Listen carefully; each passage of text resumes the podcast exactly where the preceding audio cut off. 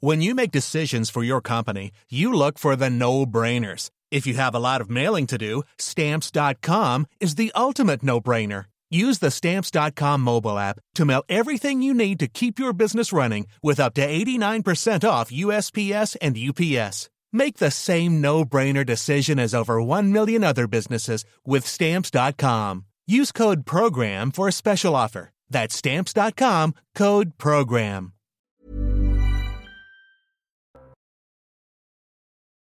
Sur CNews, c'est l'heure de la belle équipe. Avant cela, le journal Nelly Denac. Bonjour Clélie, bonjour à tous et à la une de l'actualité, l'Ukraine qui réclame une hausse significative de l'aide militaire occidentale. Le pays a notamment besoin de chars, d'avions de combat et de systèmes de défense euh, antiaérienne. Au lendemain des votes d'annexion par euh, la Russie de quatre régions ukrainiennes, l'Ukraine appelle en outre l'Union européenne, l'OTAN et le G7 à imposer de nouvelles sanctions contre la Russie. Et puis sachez qu'un Conseil de défense et de sécurité nationale est prévu euh, à l'Elysée dans environ euh, une demi-heure. Il devrait euh, décider de l'enveloppe financière qui sera allouée aux armées. Dans l'actualité également, la police qui durcit le ton en Iran. Elle promet d'user de toute sa force contre les manifestants, sachant que de nouvelles protestations ont eu lieu hier soir contre la mort le 16 septembre dernier de Massa Amini, cette Iranienne de 22 ans qui avait été arrêtée par la police des mœurs pour un voile mal porté. Enfin, regardez des images en provenance de New York où on voit une militante d'origine iranienne qui se rase la tête en signe de soutien aux femmes qui euh, se soulèvent en Iran. Une campagne de l'Union européenne avec une enfant voilée fait polémique en ce moment. Il s'agit d'une campagne de communication de la Commission euh, européenne. Son objectif est de mettre en valeur l'enseignement, mais le choix d'une telle affiche déplaît, euh, comme vous le raconte Sophia Dolé. Sur cette affiche, une très jeune fille portant un voile. À l'origine de cette campagne de communication, la Commission européenne qui souhaite promouvoir le prix européen de l'enseignement innovant. Un choix qui offusque certains internautes et étonne ce militant laïque. On ne voit plus seulement des jeunes femmes qui portent un voile sur des affiches de, de l'Europe, mais des petites filles, et c'est particulièrement choquant, ça valide l'outil politique de prédilection des islamistes. Cette affiche aurait très bien pu être présentée par des frères musulmans. Une campagne de communication qui tranche avec les récents événements en Iran, où des milliers de femmes combattent le port du voile obligatoire dans leur pays. Un mouvement de contestation apparu après que l'une de ces femmes a été tuée pour avoir mal porté le vêtement religieux. Il me semble que dans cette période où des femmes risquent leur vie euh, en Iran et dans d'autres pays du monde, je dirais, pour, euh, enlever le voile, il y a euh, un sérieux problème de timing. Déjà en novembre 2021, l'Union européenne avait fait réagir en finançant cette campagne du Conseil de l'Europe, La liberté est dans le hijab. Elle a depuis été effacée par l'institution. Plus près de nous, de nouvelles violences urbaines à Alençon, dans l'Orne. Les faits se sont produits aux alentours de minuit dans le quartier de Persaigne. Une trentaine d'individus ont attiré les forces de l'ordre dans un guet-apens, des policiers visés par des tirs de mortier d'artifice. Il y a eu euh, en outre une vingtaine de véhicules euh, brûlés. Selon la police, ces violences euh, sont la conséquence d'un nouveau refus d'obtempérer. Écoutez. Sur la commune d'Alençon et plus particulièrement dans le quartier de Persaigne, il y a eu des violences urbaines. 24 véhicules de particuliers ont été brûlés. 60 tirs de mortier en direction des collègues ont été faits. Euh, l'origine de ces violences urbaines euh, vient sans doute d'une interpellation réalisée par les fonctionnaires de police euh, hier après-midi pour un refus de tempérer. Un individu a été placé en garde à vue. L'île de Cuba, plongée dans le noir ces dernières heures après le passage de l'ouragan Ian, il a entraîné de nombreux dégâts sur le réseau électrique et provoqué une coupure généralisée. Selon les autorités, il n'y a pour l'instant aucune victime à déplorer, mais de nombreux habitants sont sous le choc. On va écouter. C'est terrible, ces endroits sont vieux. Ici, le courant a été coupé, il n'y a plus d'électricité depuis 8 heures. Quand on a ouvert le placard, j'ai dit à mon mari, je suis là. Il a commencé à pleurer. Il ne savait pas que je me cachais ici. C'est une situation extrêmement difficile pour tous les agriculteurs. Avec la crise à laquelle on est confronté, on ne sait pas comment y faire face. Avant de laisser place au débat, l'instant musique, on va vous faire découvrir Waking Up Dreaming de Shania Twain. C'est une chanson pop rock rétro, nostalgique des années 80. Vivez un moment d'émotion devant votre programme avec XXL Maison, mobilier design et décoration.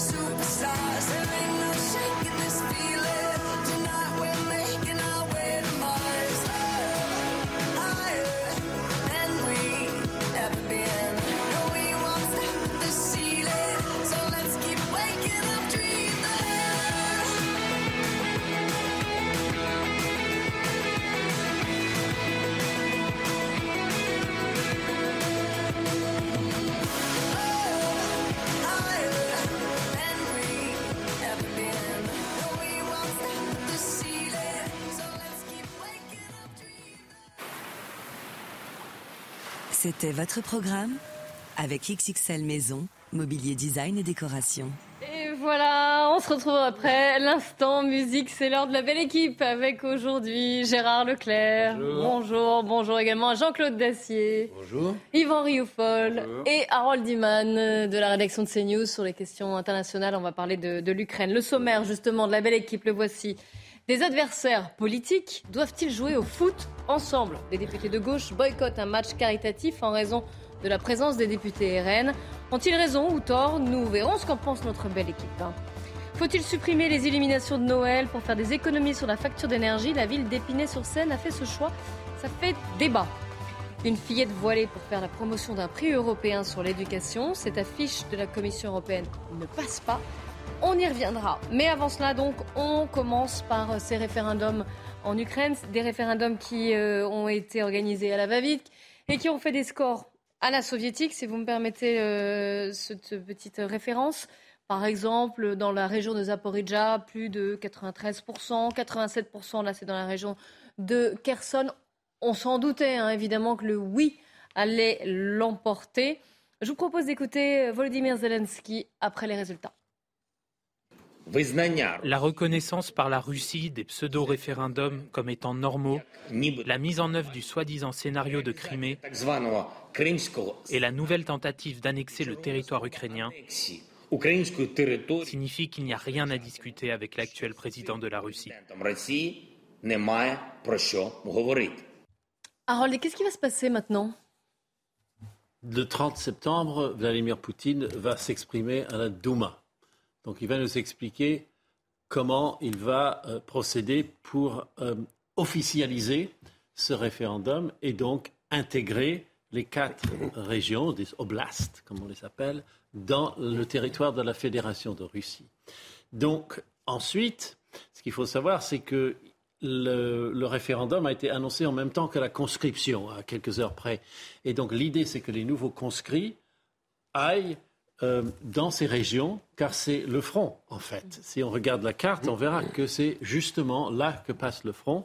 Et euh, vous voyez aussi sur cette carte, bon, les, les, les, quatre districts portent les noms des capitales des euh, districts. Et, et Zaporizhia, qui est une ville de 700 000 habitants, n'est même pas sous le contrôle russe. Donc euh, il y a juste mm. 700 000 personnes qui n'ont pas voté et tous les, toutes les personnes qui sont passés, euh, qui ont fui vers Kiev, n'ont pas voté. C'est les deux tiers et un tiers en Russie se sont fait rattraper par des agents électoraux pour voter. Donc euh, ça n'aura pas de euh, légitimité internationale, même la Chine rejette. Mais bon, on va voir ce qui va se passer avec, euh, avec Vladimir Poutine. Et ce qui va, évidemment, on pense au scénario de la, de la Crimée qui, déjà, qui avait déjà eu, lieu, Gérard Leclerc. Est-ce que là, on peut faire un, oui, bah bien sûr, ça, le scénario euh, est le même, sauf que là, la situation est quand même totalement différente, puisqu'il y a la guerre. Les, les, autant euh, quand euh, Poutine a mis la main sur la Crimée, il n'y a pas eu de, euh, de, guerre frontale avec l'Ukraine. Là, il y en a une. Et donc, le vrai danger, on l'a bien compris, c'est qu'à partir du moment où Poutine va dire maintenant, ça y est, il y a eu un référendum et ces territoires, ces quatre régions appartiennent à la Russie, ça veut dire que quand l'Ukraine continuera son offensive, eh bien, Poutine pourra dire l'Ukraine agresse est en train de, de, de, pénétrer sur la Russie. Sachant qu'il y a des nouvelles menaces nucléaires, hein, d'ailleurs. Voilà, avec, comme il l'a déjà laissé entendre, etc donc c'est extrêmement euh, inquiétant. Ce que je trouve un peu quand même euh, étonnant, c'est que c'est tellement aberrant d'avoir des, des, votes jusqu'à 99%. Enfin, c'est vraiment à la soviétique. Quoi. Ils ne se sont même pas donné le mal, le mal de faire semblant euh, que ce soit un... ça, ça, semblait difficile. Mais au moins, ils auraient eu un chiffre à, à C'est un plébiscite. C'est un plébiscite à 99%. c'est totalement délirant. Quoi. Oui, Harold, vous vouliez rajouter quelque chose avant que je donne la parole à Yvan? Oui, oui, oui, oui juste que. Les, alors maintenant, on, pourra départager qui est qui dans ces quatre euh, oblasts, parce que ceux qui n'ont euh, pas de passeport russe euh, n'ont pas voté et ceux qui étaient à l'extérieur n'auront pas de passeport russe. Donc on pourra filtrer la quantité de personnes qui mm. éventuellement voudraient revenir dans leur lieu de départ. Donc il y a un côté euh, de nettoyage politique. Euh, Ce n'est pas vraiment ethnique, mais c'est politique de cette zone. Oui, Yvan. Moi, j'y vois un piège diabolique qui est tendu par Vladimir Poutine, habilement ou pas habilement, je ne sais pas, mais euh, parce qu'il y a deux solutions. Ou on fait la solution de la Crimée de, 2014 avec une annexion sans tirer un coup de feu et avec un plébiscite qui, euh, qui vient avaliser le coup de force de Poutine, et avec une Europe qui ne bronche pas, ou euh, la deuxième solution qui semble être maintenant celle la plus probable, d'une Europe qui a appris à se défendre et qui risque de bouger de riposter face à cette, cette nouvelle intégrité territoriale qui s'agrandit et qui donne prétexte maintenant à Poutine, en cas d'attaque, d'être en légitime défense. Et s'il est en légitime défense, il a prévu de faire ce qu'il, fait depuis le début. Il faut bien lire Poutine depuis le début. Moi, je lis ses discours. Et j'étais de ceux qui, avaient dit euh, qu'il ne voulait pas, dans le fond, envahir l'Ukraine, puisqu'il voulait simplement faire tomber le régime. En tout cas, qu'il ne voulait pas envahir ni les Pays-Baltes, ni la Pologne, ni même aller jusqu'à Paris. Ce qu'on avait entendu au départ. Rappelez-vous de cette, de cette hystérie qu'il y avait eu. Là, on voit bien qu'il se contente naturellement d'assurer ses arrières avec le Donbass et les deux provinces du Sud qui, lui donneraient un accès direct à la Crimée. Mais je pense que s'il intègre ça dans son territoire, mais ça a déjà été dit, donc euh, euh, ça, pourra donner prétexte en effet à des légitimations d'armes beaucoup plus létales, et on pense naturellement au nucléaire. Donc je ne sais pas comment l'Europe peut s'en tirer euh, elle, ne peut pas, elle ne peut pas baisser les chines et elle ne peut pas non plus euh, alimenter une montée aux extrêmes qui est déjà montée très, tout à fait aux extrêmes. C'était ma, prochaine question. Comment on fait? Comment on réagit face à ça? Qu'est-ce qu'on Alors, vous savez que Giorgia Meloni a appuyé hein, le soutien à Volodymyr Zelensky. Elle lui a écrit un tweet qu'on va voir. Vous savez que vous pouvez compter sur notre soutien fidèle à la cause de la liberté du peuple ukrainien. Restez fort et gardez votre froid inébranlable c'est important de le notifier quand même. On s'est posé une question à ce sujet. Jean-Claude Dacier, que peut faire l'Europe? Ce que j'observe avant de répondre à votre question, parce que je ne suis pas sûr de l'avoir, cette réponse, que peut faire l'Europe. Mais avant de, vous répondre, je pense qu'on peut que constater que Poutine a des problèmes avec son armée. Il a des problèmes militaires, peut-être pas aussi graves que ceux que l'on décrit, mais néanmoins, incontestablement, il a des problèmes. Euh, il essaie de contre-attaquer, on verra ce que ça donnera au plan politique en précipitant ces référendums plébiscites et en pouvant dire en effet, comme vient de le dire Yvan et, vont le dire également Gérard, euh, il passe du statut d'agresseur au statut de défenseur, on l'a dit dix fois, et je ne sais pas si le renfort des 200 ou 300 000 soldats qu'il s'efforce de recruter avec certaines difficultés. Oui, faudrait-il qu'il y en ait 200 ou 300 000 hein. Suffira à tenir le front. J'ai peur qu'on s'installe, l'hiver venant en plus, j'ai peur qu'on s'installe dans une guerre longue de position, euh, où chacun va s'efforcer de tenir euh, les kilomètres conquis Est-ce que l'Ukraine, aidée par l'Amérique et l'Europe, a les moyens de maintenir euh, une pression forte sur l'armée russe? Est-ce que l'armée russe va être capable de faire face à ces menaces? Je n'en sais évidemment rien. Je ne vois pas l'Europe s'engager plus avant dans une co-belligérance qui euh, serait évidemment impraticable. Donc je pense que l'aide des Européens plus l'aide des Américains va se poursuivre et peut-être même se développer au moins dans les mois qui viennent.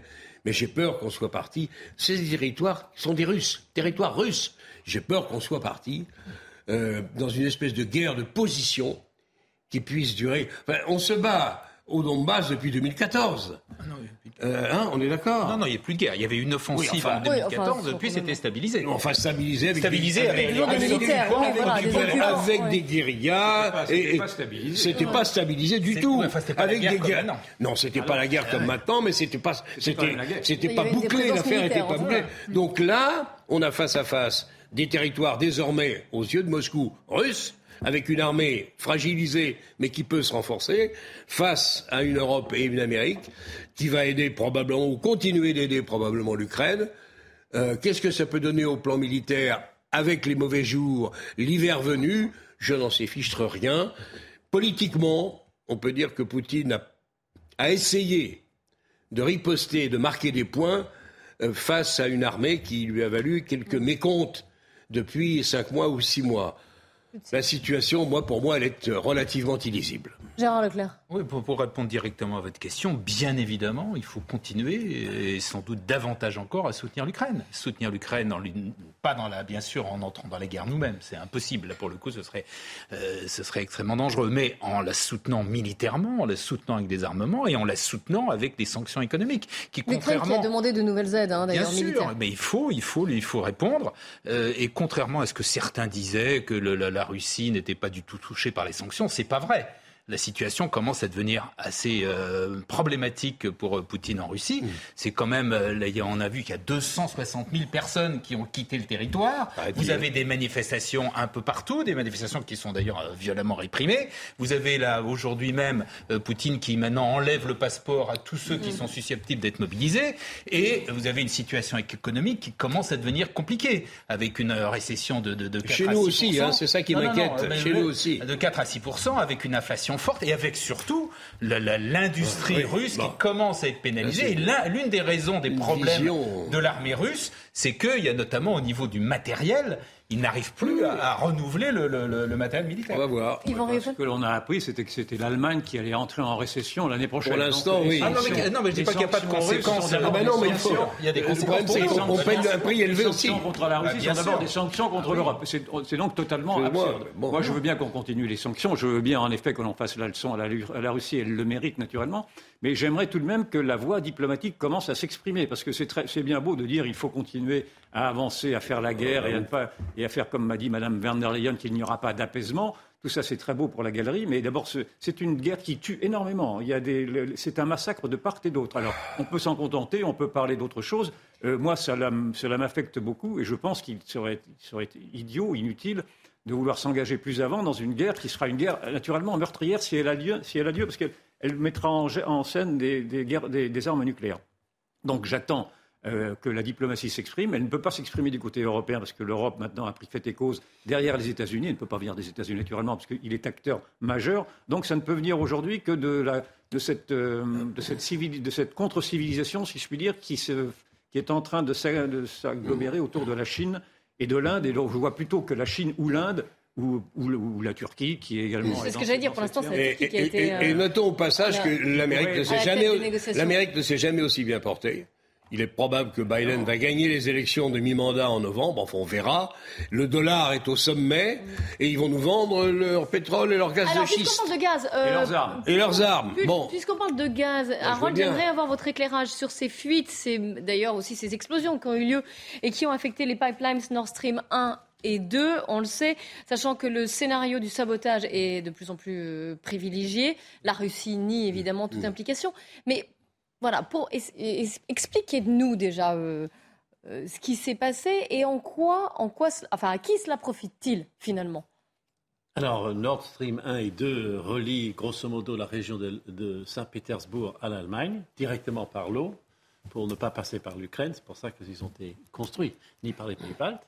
Et le 1 fonctionnait encore jusqu'à il y a quelques mois. Le 2 n'a jamais été ouvert parce qu'il était prêt à être mm. ouvert quand la guerre a commencé. Et donc, des, euh, donc il n'y avait pas de livraison de gaz qui passait par là. Il y en avait. Par euh, Nord Stream 1. Sur le 1. Oui, non, mais je veux dire, là, depuis la guerre en Ukraine, ça a continué depuis le 1 et puis ça a baissé, baissé, baissé parce qu'il fallait payer en roubles, mm. etc. jusqu'à atteindre 30% de sa capacité. Puis avarie technique, il faut qu'on arrête. Donc là... Et c'est là, maintenant qu'il y a eu l'avarie technique, qu'il y a eu les explosions. Donc on ne rallumera jamais. Enfin, dans le, futur prévisible. Euh, alors pourquoi, juste en deux mots, c'est que on ne sait pas, mais euh, on, a, on, a, compris que c'était des explosifs, que ce n'était pas un, séisme euh, souterrain. Mais c'est complètement concomitant à l'ouverture de son concurrent à lui, qui passe à quelques kilomètres de là, Baltic Pipe, qui relie la Norvège, le Danemark et la Pologne. Et les trois chefs d'État étaient ensemble pour euh, marquer la chose. Et c'est exactement quand on a ouvert ça que les autres ont explosé. Et alors, encore une fois, je répète. Selon toute vraisemblance. Gérard Leclerc toujours être prudent, parce que tant qu'on n'a pas la preuve, mais selon toute vraisemblance, c'est bien évidemment la Russie, euh, c'est Poutine qui fait ça. Il fait ça parce qu'il fait une guerre totale avec tout le, en, utilisant tout, tout. pas son intérêt, mais enfin bon. Bah, de toute façon, si son, intérêt, bah, son intérêt, c'est qu'immédiatement ça, ça fait monter les cours du, du, gaz. Et il pourrait, euh, les cours le robinet, ce serait pas. Il l'a déjà coupé. Il l'a coupé. Non, il y a eu 30% qui restait 30%. Non, non, c'était fini. Oui, mais c'était fini. Voilà. Bah, on n'en sait rien. C'est une façon prudent. Inutile. Enfin, oui, effectivement. Non, mais c'est ce qu'il vaut mieux. C'est ce qui paraît le plus vraisemblable. Oui, non, mais c'est tellement vraisemblable qu'il faut se méfier. Moi, je, n'entends pas une telle évidence. Je ne vois pas très bien l'intérêt qu'aurait eu la Russie à s'aborder sa propre installation alors qu'elle a elle-même les manettes et qu'elle peut couper le, ce gaz si elle, si elle le veut. Enfin bon, elle peut toujours faire des trous dans, ses propres, dans ses propres tuyaux qui s'appellent l'arroseur arrosé on, peut imaginer que les États-Unis aient davantage intérêt, naturellement, à vouloir faire en sorte que cette guerre de l'énergie frappe très directement l'Allemagne, parce que c'est l'Allemagne qui commence à flancher. Vous avez l'Allemagne arrive en récession, vous avez une partie de l'opinion allemande qui ne veut pas payer euh, trop cher pour, euh, l'Ukraine, et que vous avez donc vous aviez des négociations en cours. Je n'ai pas les éléments pour le dire, enfin c'est ce que je lis, qui, afin que l'Allemagne retrouve à travers la, Russie des, des, approvisionnements en énergie. Et donc c'était pour rendre, rendre cette chose impossible que les, les, pipelines auraient été, auraient été, également sabordés. Donc ce serait plus, on pourrait y voir autant la main de la Russie, pour résumer, je, n'ai aucun, aucun, élément, mais autant la main de la Russie que la main des États-Unis. Et que si l'on se pose la question des romans policiers à qui profite le crime, il profite davantage aux États-Unis qu'à la, Russie, parce que je ne vois pas très bien euh, quel est l'avantage de la Russie, de, encore une fois, de se saborder elle-même. Et l'avantage des États-Unis étant, de, de, rendre impossible pour l'Allemagne l'approvisionnement en gaz et donc de fournir elle-même, les, États-Unis eux-mêmes, le, gaz. L'avantage de la Russie, c'est de créer le désordre chez les Occidentaux, tout simplement. C'est ce qu'ils font depuis le début, ce qu'ils ont fait avec tous les moyens. À mon avis, tout ce qui est, vous allez voir, tout ce qui est, y compris cyberattaques, etc., qui viennent de Russie, ils vont attaquer de toutes les façons, de tous les moyens. En attendant, c'est un match de foot qui divise l'Assemblée nationale et on en parle juste après la pub. Il est 14h30, la seconde partie de la belle équipe qui commence avec les infos. Mathieu Devez. Un conseil de défense et de sécurité nationale prévu à l'Elysée cet après-midi. Il devrait décider de l'enveloppe financière qui sera dévolue aux armées. Dans le même temps, l'Ukraine réclame une hausse significative de l'aide militaire occidentale. Le pays a notamment besoin de chars, d'avions de combat et de systèmes de défense antiaérienne. Ce mercredi marque la journée mondiale pour le droit à l'avortement. Pour l'occasion, des manifestations sont organisées dans les grandes villes françaises comme à Paris, Lyon ou Toulouse. Des rassemblements se dérouleront également dans d'autres pays du monde et ce, quelques mois après la révocation de ce droit par la Cour suprême des États-Unis. Cuba plongé dans le noir après le passage de l'ouragan Ian. Il a entraîné de nombreux dégâts sur le réseau électrique et provoqué une coupure de courant généralisée. Selon les autorités, aucune victime n'est pour l'heure à déplorer alors que l'ouragan menace désormais la Floride. La belle équipe avec Yvan Rioufol, Gérard Leclerc, Jean-Claude Dessier. Des députés de gauche qui boycottent un match de football caritatif. La raison? Eh bien la présence de députés Rassemblement national. La décision fait polémique. On fait le point avec vous, Gauthier Lebray. Oui, alors on connaissait les Bleus qui refusent de descendre du bus en 2010 à Naïsna lors de la Coupe du Monde organisée en Afrique du Sud. Désormais, il y a les députés insoumis et socialistes qui ne veulent pas jouer avec les députés du Rassemblement national lors d'un match organisé cet après-midi qui doit opposer une équipe d'élus face à une équipe notamment composée d'anciens professionnels. Mais les insoumis et les socialistes ne voulaient pas figurer sur la photo de famille pour ne pas participer, disent-ils, à la normalisation du Rassemblement national, même si effectivement ce match est organisé organisé pour récolter des fonds pour une association caritative qui lutte contre le cyberharcèlement euh, des enfants. Alors, euh, j'ai interrogé hier l'entourage du groupe RN à l'Assemblée. Voilà ce qu'on me confiait. Ça dénote le sectarisme des gars. C'est lunaire. Allons jusqu'au bout. Interdisons le Rassemblement national puisqu'il n'est pas républicain. La lutte contre le harcèlement scolaire est sacrifiée sur l'autel du sectarisme. Fin de citation. On rappelle qu'en 2017, Alexis Corbière de la France Insoumise n'avait pas de problème à jouer avec Louis Alliot du Rassemblement national dans l'équipe de rugby euh, de l'Assemblée. Et puis il y a du grabuge aussi du côté euh, de Renaissance, de la majorité, puisqu'Aurore Berger, chef de file et bien des députés Renaissance, a conseillé à ses députés de ne pas se rendre aujourd'hui à ce match de foot. Mais Carl Olive, député Renaissance et co-capitaine de l'équipe bien des députés, sera bien présent sur le terrain tout à l'heure. Il dit qu'il ne faut pas céder au diktat de la France insoumise. Gérard Leclerc, vous avez fait partie du 15 parlementaire. C'est du rugby. Oui, mais 15 parlementaires de rugby. Voilà, c'est du rugby, pas du foot, c'est ce que je disais. mais le cas s'est déjà euh, produit. Oui, oui. bon, je ne vais pas rentrer trop dans les détails parce qu'une certaine confidentialité, c'est comme ça que ça marche. On parle pas. Mm. C'est de l'ordre du privé à partir du moment où on est dans les, dans les vestiaires ou pour la fameuse troisième mi-temps. Mais oui, c'est de notoriété publique. Ça a été dit d'ailleurs. Effectivement, il y a eu euh, dans, dans, dans, dans, dans, les, dans le 15 parlementaire, vous aviez des députés de toutes les formations. Et euh, j'ai vu, euh, oui, j'ai vu, j'ai joué avec Louis Alliot euh, du Rassemblement National, Corbière des Insoumis, Jean-Frédéric Poisson qui était qui était un parti démocrate chrétien, si je dis pas de bêtises. Enfin d'autres, voilà. Et ça se passait, ça se passait très très bien, oui, bien sûr. Donc là, vous comprenez cette polémique? Vous non, comprenez moi, la décision des députés de la gauche et même d'Aurore Berger qui dit ah, vaut mieux s'abstenir? Ils diront, euh, chacun, ils diront peut-être que la situation a changé, etc. Moi, je ne suis pas, je suis pas d'accord. C'est justement le principe et ce que je trouve magnifique dans, ces équipes parlementaires, c'est que justement, on fait totalement abstraction euh, de, de ces opinions politiques. On joue ensemble. En plus, quand vous jouez au rugby, c'est un, sport où les valeurs du, courage, de solidarité euh, euh, sont très fortes. Quand, vous jouez, quand vous êtes dans le pack, vous, bien évidemment, vous venez soutenir vos, vos coéquipiers et vous ne voilà, on met complètement de côté tout ce qui est opinion euh, politique. Mm. Alors en plus le match là qui, alors cette fois-ci c'est en football, c'est le 15 du football, mais il se trouve que j'y vais aussi à peu près chaque année pour euh, pour pour soutenir les, les parlementaires et euh, donc ça, ça dure depuis des années. Alors c'est vrai qu'il n'y avait pas de il y avait pas de joueurs, j'ai pas de, de souvenirs de joueurs du Rassemblement national, encore qu'il faudrait vérifier, mais je crois qu'il y avait très très peu de députés à l'époque. À l'époque il n'y en a pas mm. qui jouaient au football. Mm. Mais je vous dis l'esprit de cette équipe c'est justement ça, c'est de faire jouer ensemble et dans un esprit formidable, parce que l'esprit est formidable, des joueurs, quelle que soit leur couleur politique, et qui s'entendent. Euh, mais il ne faut pas être hypocrite. À l'Assemblée nationale, vous allez à la buvette, euh, ils, parlent entre eux. Et bon, c'est de la com pour vous, c'est de l'affichage. Mathilde je pense que c'est une erreur. en plus, le même maillot alors qu'on est adversaire politique. Il y a comme une règle dans la République, c'est vous êtes élu, vous êtes élu par les, par les, par les citoyens français. Il n'y a pas de, de, de, de députés qui seraient plus légitimes que les autres. Ils ont l'onction du suffrage universel. Et à partir de ce moment-là, et bon, et euh, je ne voudrais pas être désagréable, mais quand vous voyez un certain nombre de votes où là, euh, on voit euh, tranquillement des, gens de, de, de, de, deux extrêmes, si je puis dire, de l'hémicycle qui votent ensemble, ça leur pose pas de problème. Donc tout ça, je trouve que c'est un, une mauvaise. Voilà, je suis pas Marine Le Pen sur RTL ce matin, ça en dit long sur ces gens. C'est la haine tout le temps partout, dans l'ensemble des pays européens où des députés jouent ensemble, ils vont à l'encontre des valeurs du sport, a-t-elle dit. Yvan Riofol. Vous êtes d'accord avec ce que vient de dire Gérard C'est tout à fait lamentable, c'est sectaire, le mot a été employé. Moi, je trouve, je, trouve que cette gauche-là ressemble de plus en plus à Poutine dans son syndrome.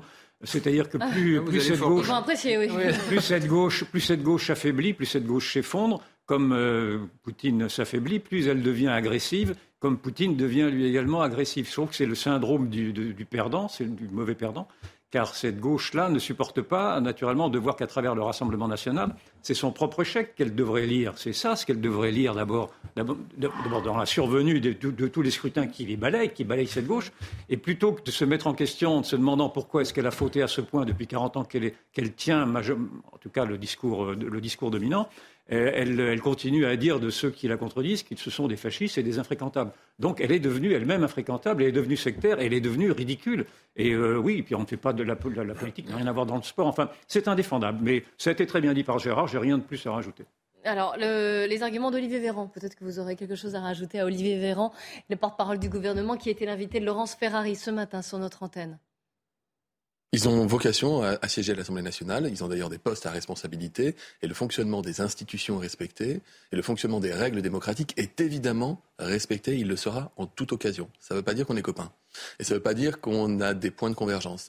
Et ça ne veut pas dire qu'on doit leur servir d'une manière ou d'une autre de marchepied. Et ça ne veut pas dire qu'on doit participer à leur volonté de se normaliser. L'extrême droite, ça reste l'extrême droite dans notre pays. Et elle peut accéder au pouvoir. On le voit en Italie, on le voit en Suède. Et moi, je ne veux porter euh, ni d'une manière ni d'une autre une forme de responsabilité dans la normalisation des députés du RN. Alors, Jean-Claude Dacier, est-ce que vous comprenez son argument? Écoutez, euh, non. Pas davantage que celui de Mme Aurore Berger. Je pense que sont sur une ligne un peu embarrassée. On a en même temps les polémiques que l'on mérite, mais on voit le niveau quand même. C'est vrai qu'il y a quelques années, on, jouait au rugby sans ouvrir trop la boîte à gifles en dessous dans les mêlées. On pouvait encore, mais les, députés de la République euh, nationale étaient peu nombreux, donc là maintenant qu'ils sont 85 ou 90, ils sont devenus infréquentables. Euh, moi, j'hésite franchement entre la rigolade et le, et le désintérêt. Et en même temps, Yvan l'a suggéré, et je pense que ça, ça, reflète quand même, encore une fois, cette incapacité désormais de pratiquer même un match de football ensemble. Je pense que ça reflète quand même ce qui est en train de devenir et ce qui est devenu euh, la, politique française avec la montée aux extrêmes, que ce soit de la gauche ou que ce soit de la droite. Euh, la gauche avec la social-démocratie qui, a priori, savait faire des réformes et les a quasiment abandonnées pour se rallier à la NUPES et avec une posture qui maintenant euh, rend les choses euh, impraticables, on le voit. La droite, c'est pas beaucoup mieux, puisqu'elle est encore en train d'exploser. Chacun va repartir et créer ses écuries, et, on aura bien du mal à essayer de savoir ce qu'elle voudrait pour ce pays, et reste au centre, euh, avec, avec un bloc important, mais qui en même temps est en train, sous nos yeux, de, je dis pas se déchirer, mais polémiquer. Avec Bérou sur les retraites qui dit euh, pas ça, ah, pas ce rythme-là, pas ça. Madame Aurore Berger qui dit non, on ne joue pas euh, ensemble au football, ce ne serait pas convenable. Ça veut dire simplement que ce pays, plus que jamais, préfère les illusions, les postures aux réalités. Je rappelle deux chiffres pour enquiquiner personne. On va emprunter cette année 270 milliards. On va rembourser cette année 50, plus de 55 ou 56 milliards parce qu'il faut la rembourser, la dette, contrairement à tous les illusionnistes qui nous racontaient pendant la campagne présidentielle que ça ne serait jamais remboursé. On est un pays, regardez ce qui s'est passé en Angleterre. Il a fallu que la Banque d'Angleterre intervienne pour sauver la livre parce que l'Angleterre aussi est au plus mal, avec euh, confronté à un plan de sauvetage, entre guillemets, sauvetage, de Mme Listruss, qui fait peur à tous les marchés. On est dans un monde qui est ce qu'il est, il a sans doute beaucoup de défauts. Mais quand on voit l'absence totale de capacité même à essayer de se rassembler face à une France qui, a besoin de réformes profondes et qui va être incapable de les faire, moi, oui, ça me désespère. Vous allez me fournir une, transition idéale sur les retraites, ah, mais, juste avant, Yvan Juste un peu de décence de la part de cette gauche, parce que nous vivons un grand effondrement de part dans tous les grands domaines que l'on connaît, que ce soit l'écologie, le, le pédagogisme, etc., ou le, la politique multiculturelle. Or, tous ces grands effondrements-là sont dus précisément à la responsabilité de la gauche, qui par idéologie n'a pas voulu voir quelles étaient les réalités. et donc, oui, je, je, pourrais, je pourrais développer, je pourrais développer la responsabilité de la gauche sur le pédagogie, je pourrais développer la, responsabilité de la gauche sur le droit de l'homisme, je pourrais la, développer sur l'écologisme, je pourrais le développer sur tous ces grands sujets qui ont fait aujourd'hui que l'on a perdu pied, que l'on n'a pas voulu répondre en, répondant. la, droite n'a pas pris non plus la mesure de la gravité de la, situation. La, droite a toujours été transparente et suiviste là-dessus. C'est la, gauche, c'est la gauche qui était prédominante. C'est la gauche qui était prédominante. C'est vrai. Je regrette que la droite, effectivement, n'ait jamais eu de colonne vertébrale. On va parler des retraites, si vous le voulez bien, puisque vous, vous en parliez, euh, Jean-Claude, parmi les sujets de fond la réforme des retraites. On l'attend hein, quand même. Euh, temps. Il y a un dîner qui s'annonce mouvementé ce soir à l'Elysée, puisque le chef de l'État réunit à peu près son camp. Au menu de la discussion, eh bien, la réforme des retraites, comment est-ce qu'on la, comment est-ce qu'on la, on la passe? En, La méthode, un amendement, un texte dédié, peut-être même une troisième voie à voir. Gauthier Lebray. Oui, le dîner organisé ce soir à la demande d'Emmanuel Macron à l'Elysée s'annonce pour le moins animé. Il réunit les cadres de la majorité et au menu des discussions, la réforme des retraites. Alors il y aura évidemment Elisabeth Borne, Bruno Le Maire, Olivier Dussopt, le ministre du Travail, ou encore Aurore Berger, la chef de file des députés Renaissance. Et pourquoi ça sera animé? Eh bien parce qu'Emmanuel Macron veut quelque part faire passer cette réforme des retraites en force. Il veut la faire passer à travers un amendement au projet de loi de finances de la sécurité sociale et non avec un texte dédié. alors ça ne plaît pas du tout, mais pas du tout au cadre de sa majorité, y compris François Bayrou. Il y a de la friture sur la ligne en ce moment entre Emmanuel Macron et euh, François Bayrou, puisque ce dernier a déclaré que s'il y avait passage en force, eh bien ça pourrait compromettre le Conseil national de la refondation dont il a la charge. Alors au moment du dessert ce soir, Emmanuel Macron pourrait proposer une troisième voie, un compromis, faire bel bien un amendement pour faire passer sa réforme des retraites, mais en janvier, ce qui laisserait du temps à la concertation et ce qui pourrait plaire à certains cadres de sa majorité. Jusqu'ici réticent. Ça ne veut pas dire pour autant qu'il n'y aura pas de 49-3, car si il n'a pas de majorité, Emmanuel Macron et son gouvernement auront recours au 49-3. Et dans ce cas-là, les oppositions pourraient se mettre d'accord autour d'une motion de censure. Yvan Rioufol, est-ce que vous pensez que cette troisième voie serait euh, une bonne idée? Est-ce que vous pensez qu'en deux, trois mois de plus, faire bouger euh, les choses avec de la négociation je n'en sais, sais, rien, mais ce que je sais, en tout cas, c'est que la morgue, c'est fini. C'est-à-dire qu'il ne peut plus, le, Emmanuel Macron ne peut plus continuer dans cette posture qu'il a eue depuis le départ de vouloir imposer d'en haut des décisions qui avaient été décidées en petit comité avec des sortes d'apparats euh, de, de, simili, de, simili-démocratie de participation. Avec pour la réforme des retraites, la précédente, elle, avait chopé. Hein, comités citoyens, etc. Et donc, je, il n'a rien fait depuis six mois. Je, je sais bien qu'il n'a rien fait depuis six mois. Ah. Et justement, jusqu'alors, il, il, il, a, il a tenté de vouloir masquer son irréformisme à travers des réformes sociétales. Ça a été la PMA pour toutes pour le premier quinquennat, ce sera la loi sur l'euthanasie pour le deuxième quinquennat, mais ce ne sont pas des lois d'une urgence telle, et en tout cas, ce ne sont pas des lois qui vont imprimer le réformisme dont il se prétendait être le parangon. Donc, je ne sais pas comment il va se débrouiller, ça c'est son affaire, mais je sais en tout cas que la, société est vent debout et qu'au moindre, au, au moindre écart, il y aura naturellement une motion, il pourrait y avoir en tout cas une motion de censure. moi, je pense que cette réforme, il faut la faire. Je pense que sincèrement, tout le monde le sait. Tout simplement parce que euh, il y a encore eu les, études du corps du Conseil de des retraites, qui a dit que à partir de l'an prochain, le déficit réapparaît et qui va monter progressivement jusqu'à 20 milliards euh, en 2030, etc. Donc on peut prendre le problème par tous les bouts. D'ailleurs, tous les pays européens ont fait une réforme. Euh, quasiment tous les pays européens travaillent plus longtemps que nous. Donc cette réforme, il faut la faire. À partir de ce, de ce moment-là, il y a deux voies possibles. Soit vous la faites rapidement, quand on dit qu'il n'y a pas eu de concertation sur la retraite, ça fait sourire quand même. Vous vous rappelez qu'il y a eu des mois de concertation, des mois, des années de concertation. Tout le monde sait ce qu'il faut faire. tout le monde, on a toutes les données des problèmes. Ah Donc il y a déjà eu la concertation. Donc il y a deux voies. Soit vous passez rapidement, euh, avec un gros avantage. C'est ce qu'avait fait, on l'a oublié, Édouard Balladur en 93. Il a fait la réforme au mois d'août. C'était la première fois qu'on touchait la réforme des retraites. Il a fait au mois d'août quand tout le monde était en vacances. Effectivement, c'est passé comme une lettre à la poste. Bon, le seul problème, c'est que on peut pas, comme l'a dit le, président, le candidat Macron pendant la campagne, dire on va changer, maintenant on va faire de la concertation partout, on crée un, euh, le, le, machin de refondation. Le conseil, le conseil, on sait même plus ce que c'est. Le Conseil national de refondation. Voilà, je ne sais plus du nom. Voilà, le CNR. Bon. Euh, donc euh, on peut pas dire ça et en même temps passer en force. Donc, d'un autre côté, si on recommence la concertation sur des mois et des mois, la réforme ne passera jamais avant 2023. Ça servira à rien. cette espèce de solution intermédiaire. Euh, qui est un peu une cote mal taillée, de dire on va discuter pendant trois mois et au début de l'année prochaine, on passe à la réforme. Bon, si euh, c'est, je vous dis, c'est simplement une espèce de solution de compromis. Mais de toute façon, je reste persuadé que la réforme, il faut la faire. Ah, bah, François Ruffin n'est pas d'accord avec vous du tout, du tout. Écoutez-le. je suis désolé. Je dis non, il ne faut pas la faire, cette réforme. D'abord, elle n'a aucune utilité, ça j'y reviendrai, mais sur le fond, bah, quand il y a soit, s'il reste 70 à 80% des gens qui sont opposés à cette réforme, je dis franchement, le, notre euh, objectif, c'est pas euh, l'équilibre du déficit des retraites à l'horizon 2070. C'est l'unité du pays aujourd'hui. Vous avez Jean-Claude Dacier, est-ce que vous ne pensez pas qu'il a raison aussi C'est qu'il y a une question d'unité Je ne pense pas une seconde qu'il ait raison. Il fait de la politique et il défend son beefsteak. Et sur ce point, au moins, il a raison. Tout le monde sait ce qu'il faut faire. Moi, je veux bien qu'on refasse un tour en recevant les, tous les grands présidents, tous les syndicalistes, etc. Ça ne servira évidemment à rien puisqu'on connaît les positions des uns ou des autres. Alors, M. Bérou n'a pas rendu service au président en disant pas de précipitation. Il est expert, lui. Je ne sais pas je ne sais pas ce qui restera de la politique ou des 40 ans de politique de François Bayrou. Même quand il a été pendant quelques années ministre de l'Éducation nationale, il n'en est rien resté. Donc il conseille la prudence, il conseille en réalité d'attendre janvier-février. La mise en œuvre de la loi devait être l'été 2023. À la limite, ça pourrait passer.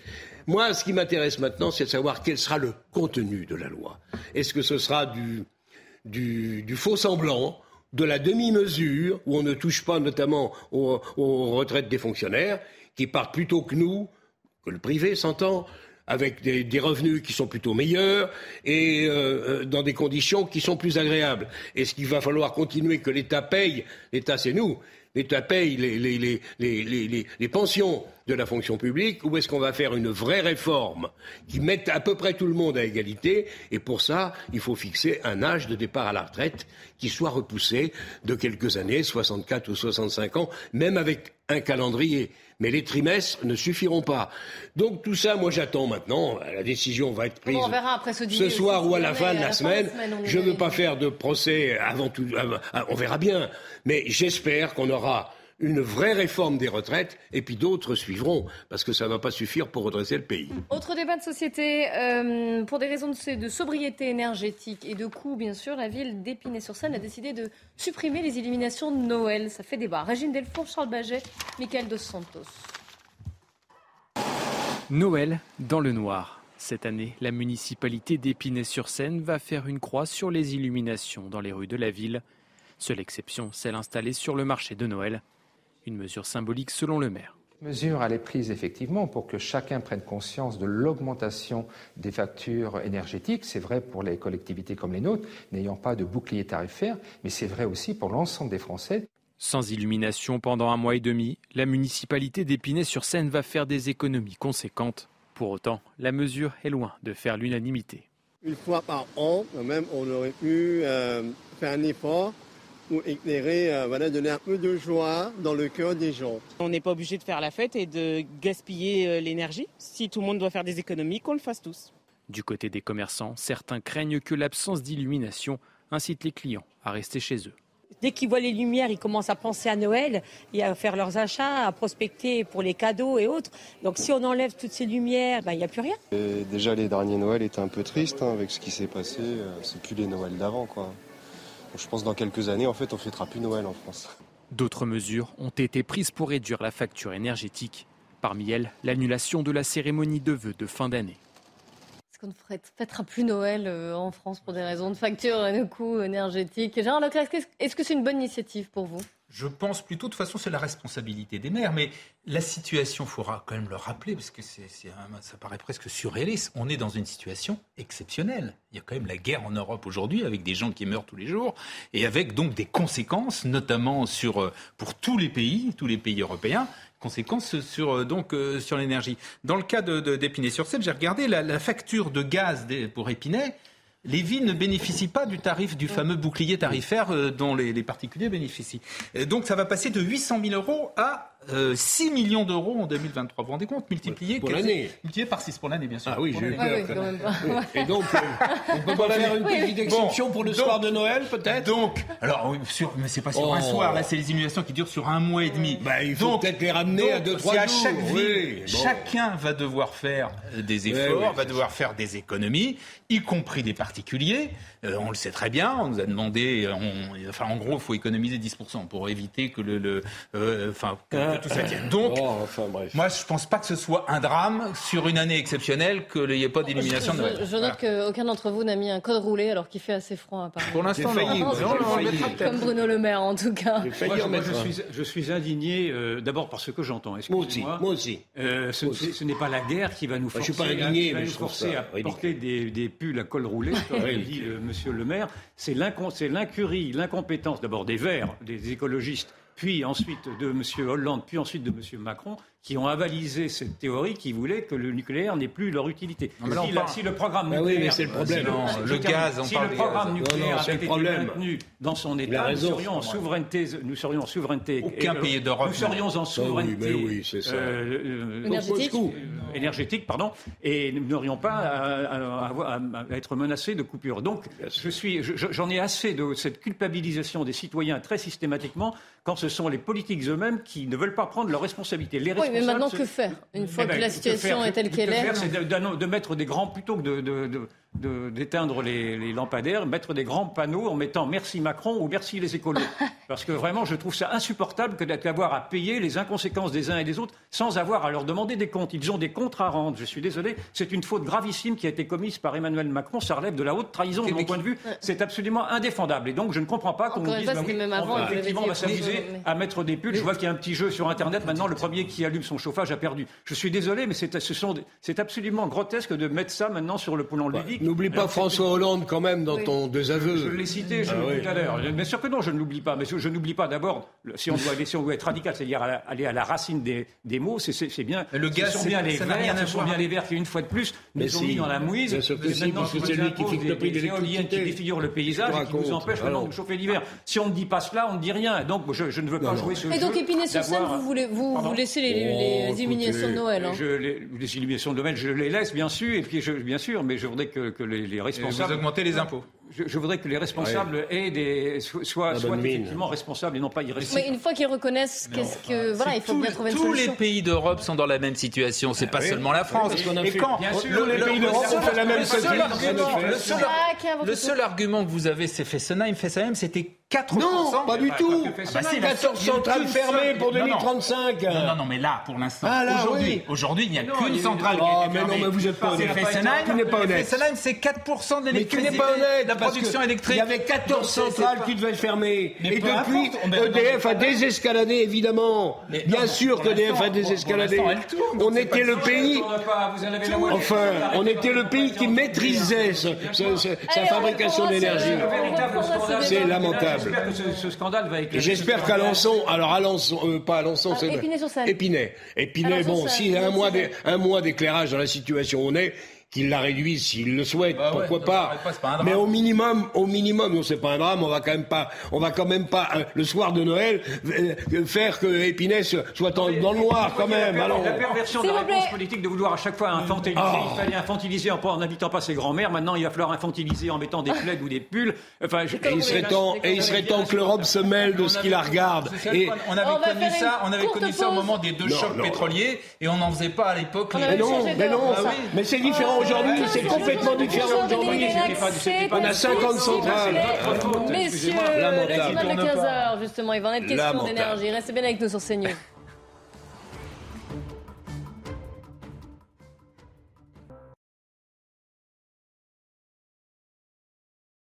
Journal qui vous est présenté par Nelly Denac. Bonjour Nelly. Bonjour Clélie, bonjour à tous. À moins de deux ans maintenant de la cérémonie d'ouverture, la sécurité est l'un des enjeux majeurs des JO de Paris. La future loi olympique contiendra d'ailleurs des mesures sur la sécurité, dont la mise en place d'algorithmes afin, euh, par exemple, de mieux identifier les mouvements de foule. On y reviendra bien sûr dans le détail dans une autre édition. À retenir aussi ces nouvelles violences urbaines qui ont eu lieu la nuit dernière à Alençon, dans l'Orne, des faits qui se sont produits aux alentours de minuit. Dans le quartier de Persaigne, une trentaine d'individus ont attiré les forces de l'ordre dans un guet-apens. Euh, les policiers étaient visés par des tirs de mortier d'artifice. Une vingtaine de véhicules ont été euh, brûlés à cette occasion. Selon la police, ces violences sont la conséquence d'un nouveau refus d'obtempérer. Écoutez. Ce phénomène de violence, urbaine dans le quartier de Persaigne euh, sur Alençon, bah, il est récurrent. Il est récurrent parce qu'à chaque fois que la police fait son travail, euh, et on a des interpellations euh, de personnes vivant dans ce quartier, on a des violences urbaines. En octobre 2021, euh, la brigade de sûreté urbaine avait réalisé des interpellations dans le cadre d'un trafic de stupéfiants. Et forcément, juste après les interpellations, on avait eu ce phénomène de violence urbaine. Et là, si j'ose dire, rebelote, interpellation pour un refus d'obtempérer d'un individu originaire de ce quartier et euh, du coup, euh, de violence urbaine dans les heures qui ont suivi l'interpellation et le placement en garde à vue. L'islamisme serait en hausse sur les réseaux sociaux et viserait les élèves. C'est ce que dénoncent deux notes des services de l'État sur Twitter et TikTok. De nombreux messages incitent d'ailleurs les écoliers à enfreindre le règlement lié à la laïcité euh, dans les établissements scolaires. Récit de Jeanne Cancard. J'ai une technique pour les filles qui vont au collège, au lycée. Des vidéos comme celle-ci, il en existe des dizaines sur le réseau social TikTok. Des astuces pour contourner l'interdiction du voile à l'école. Dans un document interne, les services de l'État mettent en garde contre des prosélytes islamistes qui encouragent les élèves à porter des tenues religieuses et à prier en milieu scolaire.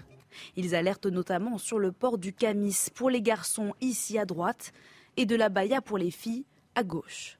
Des tenues habituelles dans les mosquées et dans les fêtes musulmanes, présentées comme légales à l'école par des internautes. Un phénomène pris très au sérieux par le ministère de l'Éducation nationale.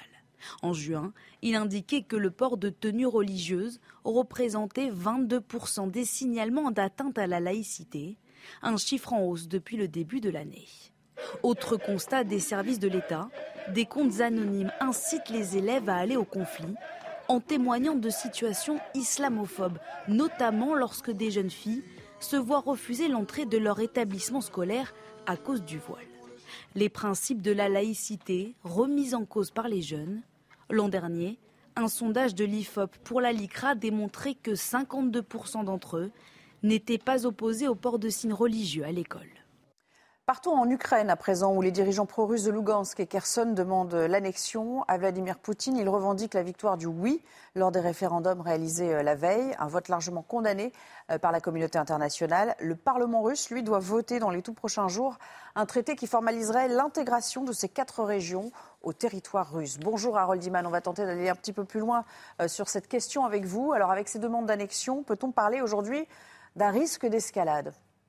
C'est certain car euh, en intégrant ces territoires, euh, Vladimir Poutine a également et en parallèle euh, lancé la conscription et donc les conscrits vont aller dans ces territoires pour les défendre et ces territoires sont devenus euh, une partie intégrante de la, du territoire de la Fédération de Russie. Hein, et donc, on pourra utiliser des armes euh, sans limite, ça veut dire euh, même nucléaires, pour défendre.